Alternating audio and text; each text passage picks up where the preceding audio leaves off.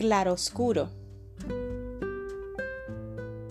Enciendes una lámpara para mí. El Señor, mi Dios, ilumina mi oscuridad. Salmos 18, 28. Mientras escribo estas líneas, en el mundo hay más de 272 mil personas infectadas con coronavirus y cerca de 11.300 fallecidos. La rapidez con la que se extiende el virus ha llevado a varios países a cerrar sus fronteras y a declarar un estado de emergencia nacional y cuarentena.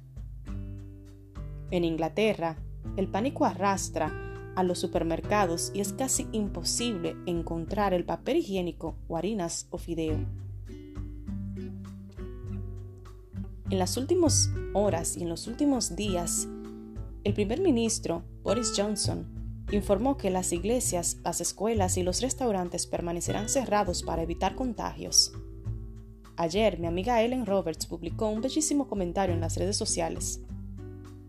Ella decía, Hace años, mientras estudiaba arte en la escuela, aprendí que la sombra más oscura va al lado de la luz más clara.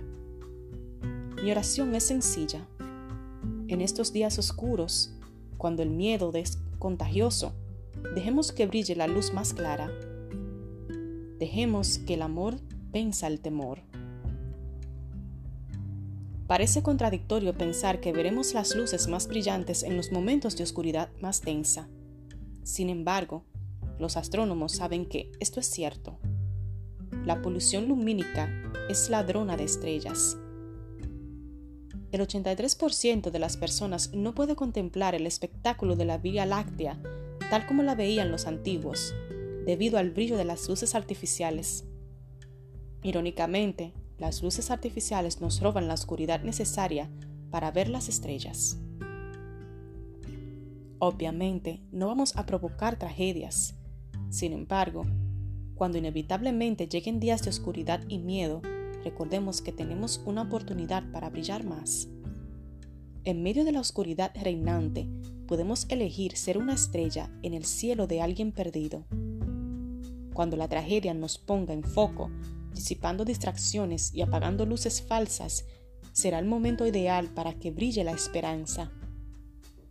En palabras del poeta cristiano Max Jacob, la luz más profunda solo se entrega a la más profunda oscuridad.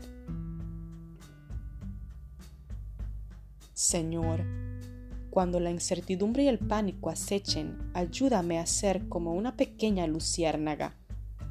Cuando el miedo enseguezca y el egoísmo reine, llena mis acciones con tu amor y compasión que sean una vislumbre del cielo.